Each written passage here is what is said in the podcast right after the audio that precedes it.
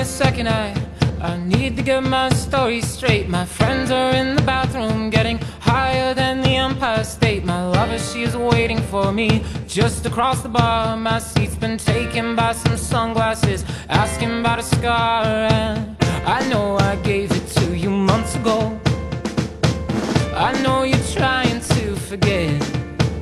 but between the Hello Hello，大家好，新车二手车参谋找南哥， 南哥又来和大家聊聊车啊。今天聊聊什么呢？咱们今天聊一个老车，但是呢，市场上还是非常热销的。什么呢？就是奥迪的 A6L。哎，现在说说这个 A6L 真的是经典啊！这也是在奥迪品牌在中国的一个神奇的一个车型。那现在的这一代奥迪实际上也不是最新一代了啊，是从二零一二年改款到现在的，嗯，也五年多了。那这是一件，这是一辆必须要大改款的一辆车了，因为它的所有的竞争对手，包括这个奔驰的 E 级，在今年的上半年已经完成了改款换代，国内已经上市。然后呢，另外一个竞争对手宝马五系，也在这个月已经完成了新一代的更迭。那只有这个老将继续在福利啊。那为什么今天说这个奥迪 A6L 呢？因为这两天南哥一直在开啊，呃，身边也不少朋友，尤其是年纪比南哥稍微再大一点，差不多七零后买 A6L 的还是挺多的。那说说说这辆车的特点吧。第一呢，颜值呢，呃，一二年改款之后呢，实际上呢是比上一代呢要年轻了一些，然后整体车的线条呢也比原来更柔美了一些。呃，更加像一台德国的，然后这种中型的，而且商务气质没有那么浓的一辆车。呃，比零八年那一代换换代，就是在大家应该接触 A6L 最早应该就是零八年这一代是比较经典的嘛。那些当时当官的，然后所谓的政府机关，呃，都开的这个是最多的啊。然后呢？呃，一二年换代呢，这个车一直是继续热销啊，包括二手车市场，整个奥迪 A6L 的保值率实际上是要比奔驰 E 还有这个宝马五系要更高的。那那这辆车刚才说到这个外观和颜值啊，这个颜值呢相对来说真的是比较经典，然后呢，整体的造型呢，就是不像上一代那么商务，但是呢，就是宜家宜商。呃，第二呢，这个特点呢就是大，毕竟也算这个奥迪里边的呃中大型的轿车了。然后在国内 A6L 之后加了个 L，确实空间是更大。第三呢，这个车的特点就是动力呢，在整个奥迪体系里边呢，算是比较一个呃比不像比如说 A7 啊，然后这个呃 A5 那么强调运动。同时呢，它整体车的这个呃匹配的动力的这个是最多的。比如说现在的整个2017款或者是2016款，它基本上配备了差不多有四个动力啊。第一呢，最低配的应该是用的是 1.8T 的 EA888，在上一个级别呢，就是叫 30FSI 的这个车型呢，用的是2.5的 V6 的发动机。然后呢，再往上呢，还有一个 45T FSI。呃，用的应该是 3.0T 的低功率版，同时呢还有一个 50TFSI，然后呢用的是这个 3.0T 的高功率版。在之前呢还有一个车型啊，就是这个呃2.8的这个车型，就是叫 35FSI。然后呢，用的是2.8的 V6 的车型，所以呢，这款车其实整体就是在奥迪家族中用的动力匹配应该是最多的，而且这些都是国产的啊，比 A8 要多。A8 基本上都是二呃 3.0T 的那款发动机，所以呢，这是。奥迪整个在国内应该是所有汽车销售中的最标杆的，或者是最重要的一个棋子啊。那一旦 A6 如果说在整个市场上表现的不好，那整个会对奥迪品牌产生非常非常大的影响。那咱们就先说说这辆车的驾驶感受。南哥这几天开的呢，就是三菱 FS，呃，这个技术型，就是最低配的。那说说这辆车，就是虽然是最低配，但是说说这辆车，南哥总结的三个优点和三个缺点吧。那优点呢，第一呢，就是整个南哥是喜欢这种 V6 发动机的。那我觉得这款车2.5的 V6 的发动机匹配这这么大的一台车啊，是非常合适的。就是说。呃，无论是在起步怠速的时候，还是在一些加速，然后还有跑高速，呃，这辆发动机的这个感受是非常不错的，因为它的这个发动机匹配的是一台呃 CVT 的变速箱，所以开起来呢，跟南哥之前的这款天籁有点像，就是老天籁，就是 V6 的那款天籁，有点类似啊，所以南哥开这辆车，感觉哎。跟之前南哥开过的这个天籁还是蛮相蛮相似的，所以呢，呃，有一些亲切感，这是第一个。第二个呢，就是奥迪 A6，包括整个奥迪的这个车型，给给驾驶者的感觉就是开起来还是非常轻松的。这主要体现在几块啊？第一呢，就是说，呃，方向盘，方向盘开起来要比整体的，比如说宝马呀，或者是这个。呃，丰田呀，包括这个日产啊，这些品牌要轻很多，所以开起来会感觉这个车非常轻松。呃，无论是这个这个呃，比如说南哥的这个这个爱人啊，就是开奥迪的时候觉得，哎，奥迪的方向盘好像很轻啊。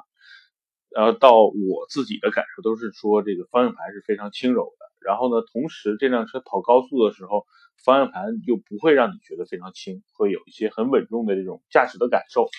所以呢，这是南哥觉得这个 A6L 的呃第二大的一个优点，就是开起来非常轻松，让你会觉得呃有意思。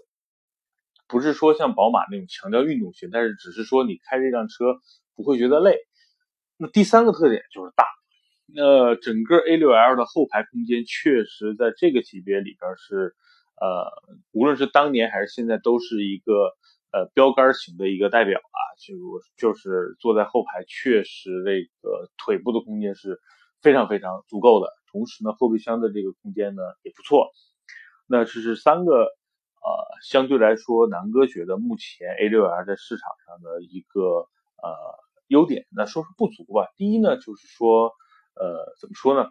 整体的这个交互还是说这个硬件的配置，也就是说呃，它的硬件。确实，对比现在已经完成改款的奔驰 E Class 跟这个宝马五系，确实有有一个时代的差距了。毕竟这是二零一二年五年前研发设计的车了。呃，主要几块，第一呢，导航。那整个奥迪现在的导航对比目前宝马的这个导航，包括这个 E 的导航，确实是第一呢反应很慢，第二呢这个。确实啊，不如高德地图手机上的高德地图好用。那第二呢，是整体的这个就是配置，这里边主要体现的几块因为南哥开的这款呢是低配版，呃，第一呢是这个座椅的这个皮呀用的确实不是特别的高档，呃，可以说可能还不如帕萨特迈腾的这个真皮座椅呃给力。第二呢，这个。因为我开这款呢不是全景天窗的，所以呢，在这个硬件上确实是相对来说对不起这个价位。那第二个不足呢，就是呃油耗。那这辆车三菱 FSI 正常的一个油耗，南哥预计呢应该是在九到十个油，十个左右。但是呢这几天开下来，然后也没有经历太多的拥堵的路段。呃，可能夏天的空调的原因吧，差不多要十到十一个。那其实就觉得，我觉得在这个级别的车里边，这个油耗是有些偏高的。那第三个不足呢，就是整体的车的这个整体设计啊，我觉得可能八零后有点 hold 不住啊。当然，可能南哥的气质可能相对来说更更闷骚一点啊，所以这个 A 六的这个气场呢，跟南哥是配不上的。但是，呃。我觉得整个 A6 可能这个目标客户群更多还是在七零后、六零后这一批人吧。呃，那就说说这个车的这个三个优点跟三个缺点。那说说整个在驾驶中的一些感受吧，这个是比较呃直接的。首先呢，我觉得开这辆车是非常愉快的，就是如果你坐在车里面，你忘掉它是一辆黑色的，然后呢，在国人的心目中，它是一个非常有一些官僚或者是政治意义的一款车。你坐在驾驶室里面拿手握着方向盘，然后开起来的一刹那，你不会觉得这是一辆。感觉上老气横秋的车，确实整体的奥迪的所谓的科技感啊，实际上是让能让你非常能够直接感受到。第一呢，就是刚才唐哥说了，整体的这个方向盘非常轻柔，然后呢，呃，动力呢，呃，二点五 V 六的发动机也是随叫随到，然后呢，呃，又因为又匹配的，因为这款匹配的是一个 CVT 的变速箱，也就是无级变速，你也不会感觉到它在换挡的时候有一些。有那么一丝丝的这种所谓的延迟，所以基本上就是给油就走。然后，呃，有一点呢，就是整体的这个车的这个隔音做的，这也是对得起这个级别的这个呃水平的。但是呢，就是毕竟它是一台 V6 的发动机，整体发动机声音，尤其是你在急加速或者是深踩油门的时候，这个发动机的声音呢，还是能够比较大的传递到驾驶室里边来的。呃，这个可能就跟 1.8T 或者是这个 3.0T 会有一些差距，在整体的这个呃音音量上，可能要弱于 1.8T 或者是这个 3.0T 的这个发动机。但是呢，这款车给人的好处呢，就是它没有像 1.8T 的那种呃起步的时候相对来说比较吃力，然后突然间来来这么一下推推你啊。所以呢，呃，符合这个 V6 发动机的。属于这种线性输出的一个特质。呃，第二呢，就是这个车虽然是一二年的产物，但整体的这个交互还是不错的。在整个的中控屏上有时速、有转速，中间那块屏呢，既能显示导航，也能显示很多多媒体信息，比如说常见的收音机啊，然后你的听的 CD 啊，然后包括导航啊，然后还有这个呃，比如油耗啊、瞬时速度啊等等。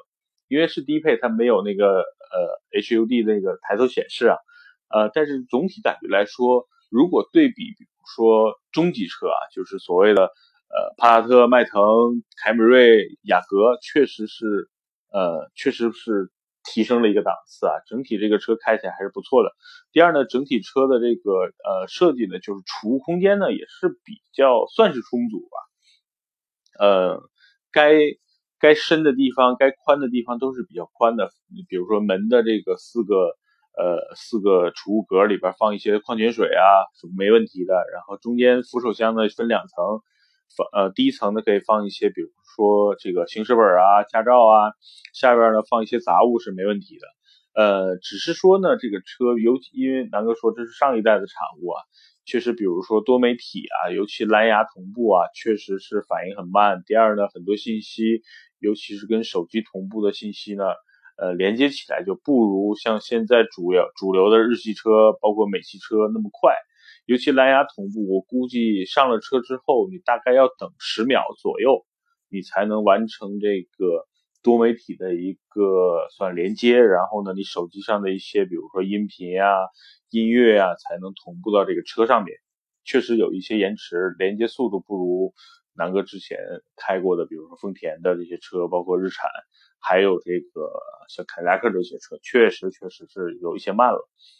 第二呢，就是呃，怎么说呢？这辆车开起来的这种质感是非常对得起这个价位，因为整体车呢，呃，它的整体设计就是主要是舒适性，加上一个质感。那这辆车的这个质感体现在几块吧？第一呢，就是加速的时候车非常稳，跑高速的时候也会感觉这辆车非常稳。第三呢，就是整个车在过弯啊，或者是这个呃变向的时候，也是感觉稳。就是稳呢，是这辆车呃从始至终的一个灵魂。第二呢，这辆车的这个呃整个对于呃比如说这些震动的过滤呢，也是非常的。呃，有质感这一点呢，比宝马五系呢相对来稍微那么柔和一点，就不会感觉像宝马五系那么硬。然后呢，那这辆车可能就偏正好在这个呃宝马五系跟奔驰 E 之间，因为奔驰 E 相对来说是更加偏舒适一点，所以呢，奥迪在这这这两款车中，就是 BBA 这里边，呃，奥迪的这个整体的缓震呢，应该是在居中。那第三呢，其实南哥要强调的是，目前这辆车的这个市场售价，呃，南哥现在看了一下，就是，呃。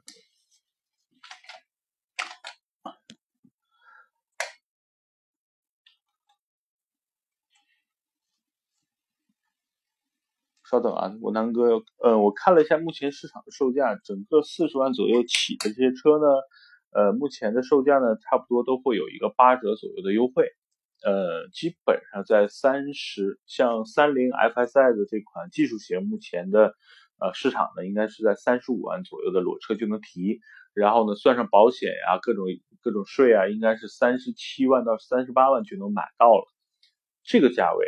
呃，当然，刚才说的 1.8T，也就是那个 TFSI 的那个车型呢，可能目前应该是在三十五万左右就能够买到了。我指的是全部啊，裸车呢应该是在三十二万左右。所以呢，呃，从性价比上来说，奥迪目前毫无疑问是这个中级轿车里边的一个性价比非常高的一款轿车。虽然它可能年纪比较大了，然后呢，它的竞争对手都已经完成换代了。同时呢，又有像比如说沃尔沃 S90 啊，然后呢，凯迪拉克的 CT6 啊，包括雷克萨斯的 EX 系列啊，啊 ES 系列啊，都已经对吧，磨刀霍霍了。但是呢，以奥迪这种品牌在国内，尤其是在中国市场这么多年的一个积累，第二呢，在整个这个一线的豪华品牌里边，呃。仍然啊，现在是独占鳌头，确实整个销量呢也能够反映，呃，目前奥迪一旦降价之后呢，市场还是对这款车是非常认可的。同时呢，呃，由于非常大的市场保有量，那这辆车的整体的二手车的这个呃残值率也是非常高的，也就是说相对来说会比较保值，呃。对比一下吧，就是说现在的一辆，比如说一四年、一五年的三菱 FSI 的这个车的二手车的行情都是在三十万左右啊，就差不多像一五年的应该是三十万以上的。你想想，其实是非常保值了，因为这辆车当时买也差不多三十六呃三十八万左右，那开了两年到三年只贬值了差不多。五到六万，我指的是车价啊，那个税啊和保险这些那是不用不用算在这里边了。也就是说，你当年三十六万提的车，二零一五年你现在卖还是能够卖到三十万的。那这些像其他的竞争对手基本上是达不到这种保值率的。比如说，呃，奔驰的 E Class，当时南哥的一个朋友是呃三十五万买的 E 幺八零，就是一点八 T 的那款 E 上一代的这个奔驰 E。那在今年年初的时候，只卖了二十二万。呃，宝马也一样，宝马五系呢，如果说你是在一五年在四十万左右买的时候，那买的车，因为买价要比奥迪贵嘛，你现在的卖价应该是跟奥迪差不多，也就是三十万出头。所以呢，在奥迪在这个整体的性价比上面，确实是比奔驰跟宝马要高一点。所以呢，目前很多，比如说很多客车车友啊，朋友们想买奥迪的话呢，其实是可以考虑，现在是一个非常好的一个时机的。因为呢，第一市场优惠很大，第二呢，它的竞争对手目前奔驰 E 呢是没有什么优惠的，然后宝马五系呢又刚刚上市，整体来说想要优惠或者是降价是不可能的，不加不加价就不错了。所以呢，如果想买一个，第一呢能够。比较稳重。第二呢，宜商宜家，然后呢，一个空间非常充足的一个家轿来说，嗯，A6L 还是一个比较好的推荐。那南哥今天 A6L 就说这么多。嗯，总体来说，如果说呃这辆车整体打分一百分的话，南哥一定会给它八十分以上的一个得分。第二呢，如果说十分的这种购买推荐的话呢，那南哥会打到七分以上。所以呢，呃，如果大家。如果是同龄的朋友们，如果考虑的话，那南哥会会说，那你可以考虑啊更年轻的一些车型，比如说 CT 六啊，包括这个雷克萨斯的 ES 啊，包括沃尔沃 S 九零是可以去考虑的。但是呢，如果是呃七零后或者是六零后的朋友，如果你现在还在要要换车也好，还是说现在在纠结 A6L 是不是应该买呢？堂哥说你不要犹豫，就直接买吧，性价比是非常高的。当然土豪除外，你钱多那你就买你喜欢的有个性的，对吧？那就不多说。那说到这儿呢，就补充一下，在这个级别里边，南哥比较看好的几款车吧。第一呢是整个市场不太叫好，也不太叫座的 CT6，就是凯迪拉克的 CT6。CT6 呢从这个一旦从去年一推呢，南哥就挺关注的，因为整个凯迪拉克这个品牌，南哥是比较喜欢的，因为。呃，也是美国的豪华品牌，在国内算是做的运作的最好的。虽然它的销量更多是来自于它最低端的那个 ATS L，但是呢，CT 六当时推出时候，南哥眼前是一亮的。第一呢，整体的造型啊，包括这个呃内饰啊，整体的硬件啊，其实是非常代表美国特色的。就是第一，外观呢非常豪华、霸气、大气，然后呢，很多很多这种。那这种土豪的词呢，都可以放在这个车上。第二呢，整体的车的安全性的设计呢是非常先进的。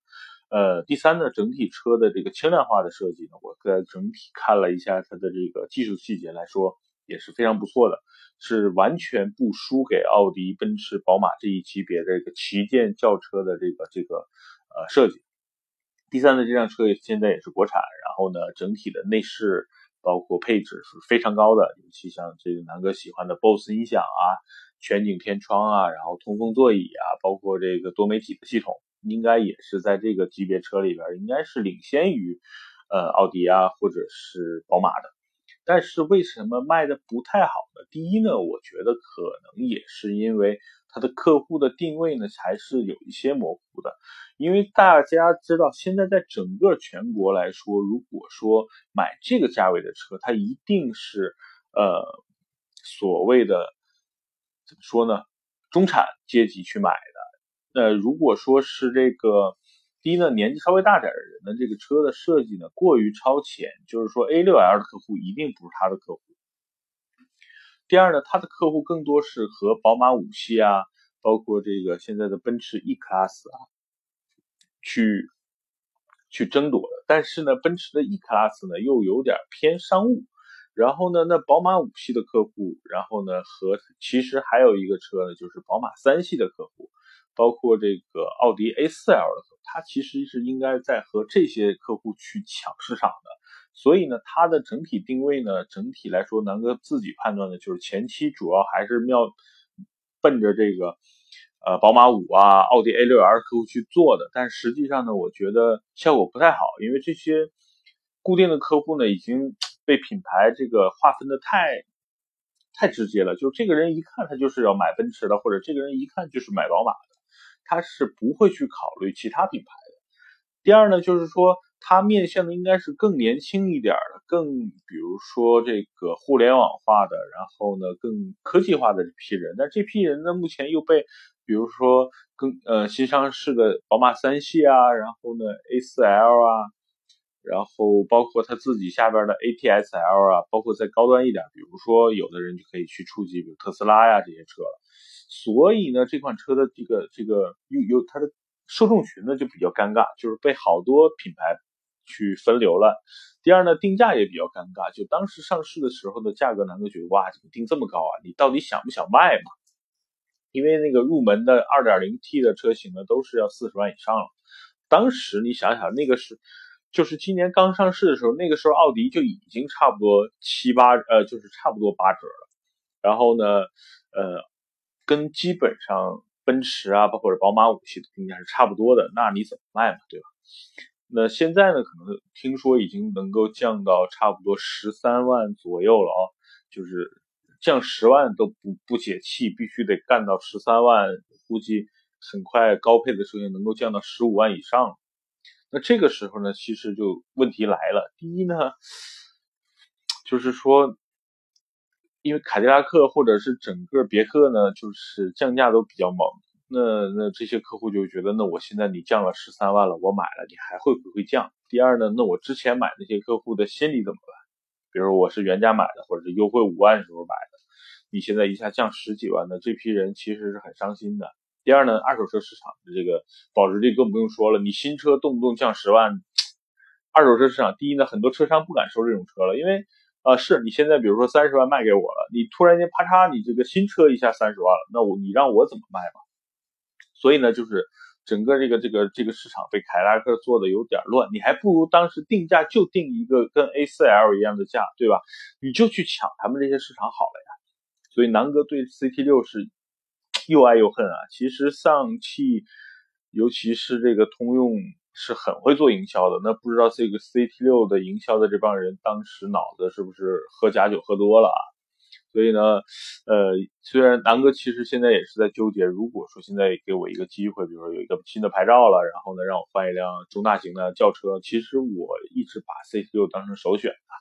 第二呢，再说说这个呃其他的几个呃车型吧，比如说像宝马五系，呃老老款的五系呢，目前也是一个出手的好时机，因为新五系呢虽然已经开始上市了，但是现车还是很少。所以，四 S 店呢，现在也在清一些原来五系的库存。那因为大家知道，整个宝马一系呢，包括 X X 一都是用前驱平台了。那五系跟三系现在是，呃，宝马还是立足于世的这个后驱平台的代表。所以呢，五系现在的优惠呢，差不多也能达到八折，就是老五系啊。那你差不多现在应该也是不到四十万能够买到五二零，就是。2.0T 的这款发动机的这个五系了，所以也是一个出手的好时机。当然，新款呢，呃，很多人觉得哎呀，出新款的要不要等等？但是以南哥对新宝马或者是这个新款五系对老款五系的变化呢，呃，我倒不太 care。为什么呢？它更多的从颜值上没什么任何变化，不像奔驰 E 从上一代到这一代真的是质的变化。那宝马五系呢，外观。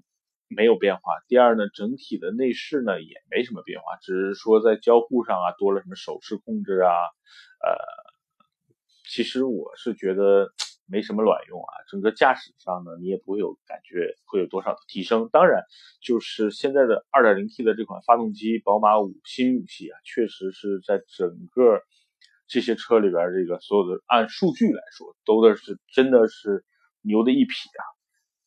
当然，现在我南哥也没去试驾过，也不能根据数据就下决论，就下这个定论。当然，我是觉得，就是回回归到宝马五系，南哥觉得目前这个时机是出手老五系的一个好时机，因为现在出手的价格跟二手车的价格是差不多了，非常合适。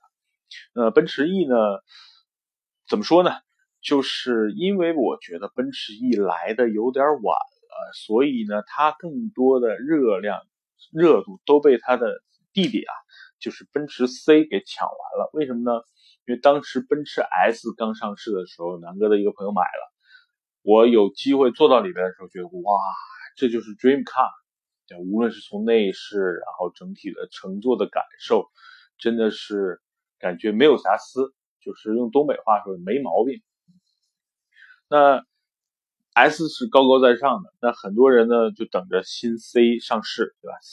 就是号称小 S，那小 S 上市确实市场的销量说明了一切啊，确实火。整体呢就是内饰啊、做工啊，基本上就是把大 S 缩小了，缩成了一个小 S，所以卖的非常好。那奔驰 E 改款之后呢，就是第一呢，它整体的造型呢不如小 S 这么动感。第二呢，空间也没比小 S 感直观感受上大很多，然后呢，价格呢又贵了差不多十几万、二十万。那内饰呢，整体的也没有什么太大的区别，所以呢，我是觉得这个中 S 呢是被大 S 跟小 S 呢给惯坏了，所以呢，它目前呢销量虽然还不错，但是我觉得就比较尴尬，就是它来的有点晚了，应该是大 S 完了之后就应该推。中 S 最后再推小 S，这样的话，奔驰的利润是不是会更高一些呢？好，今天就说这么多。那今天主要就说的是宝马，就是 A6L，然后呢，再把它的几个好兄弟，比如说呃啊，奔驰 E，然后宝马五，然后凯迪拉克的 CT6，然后呃再补充了一下，好吧？那新车二手车参谋找南哥，那今天的节目就录到这儿，祝大家晚安，梦中好心情，拜拜。To forget, But between the drinks and subtle things, the holes in my apologies you know, I'm trying hard to take it back. So if by the time the bar closes and you feel like falling down,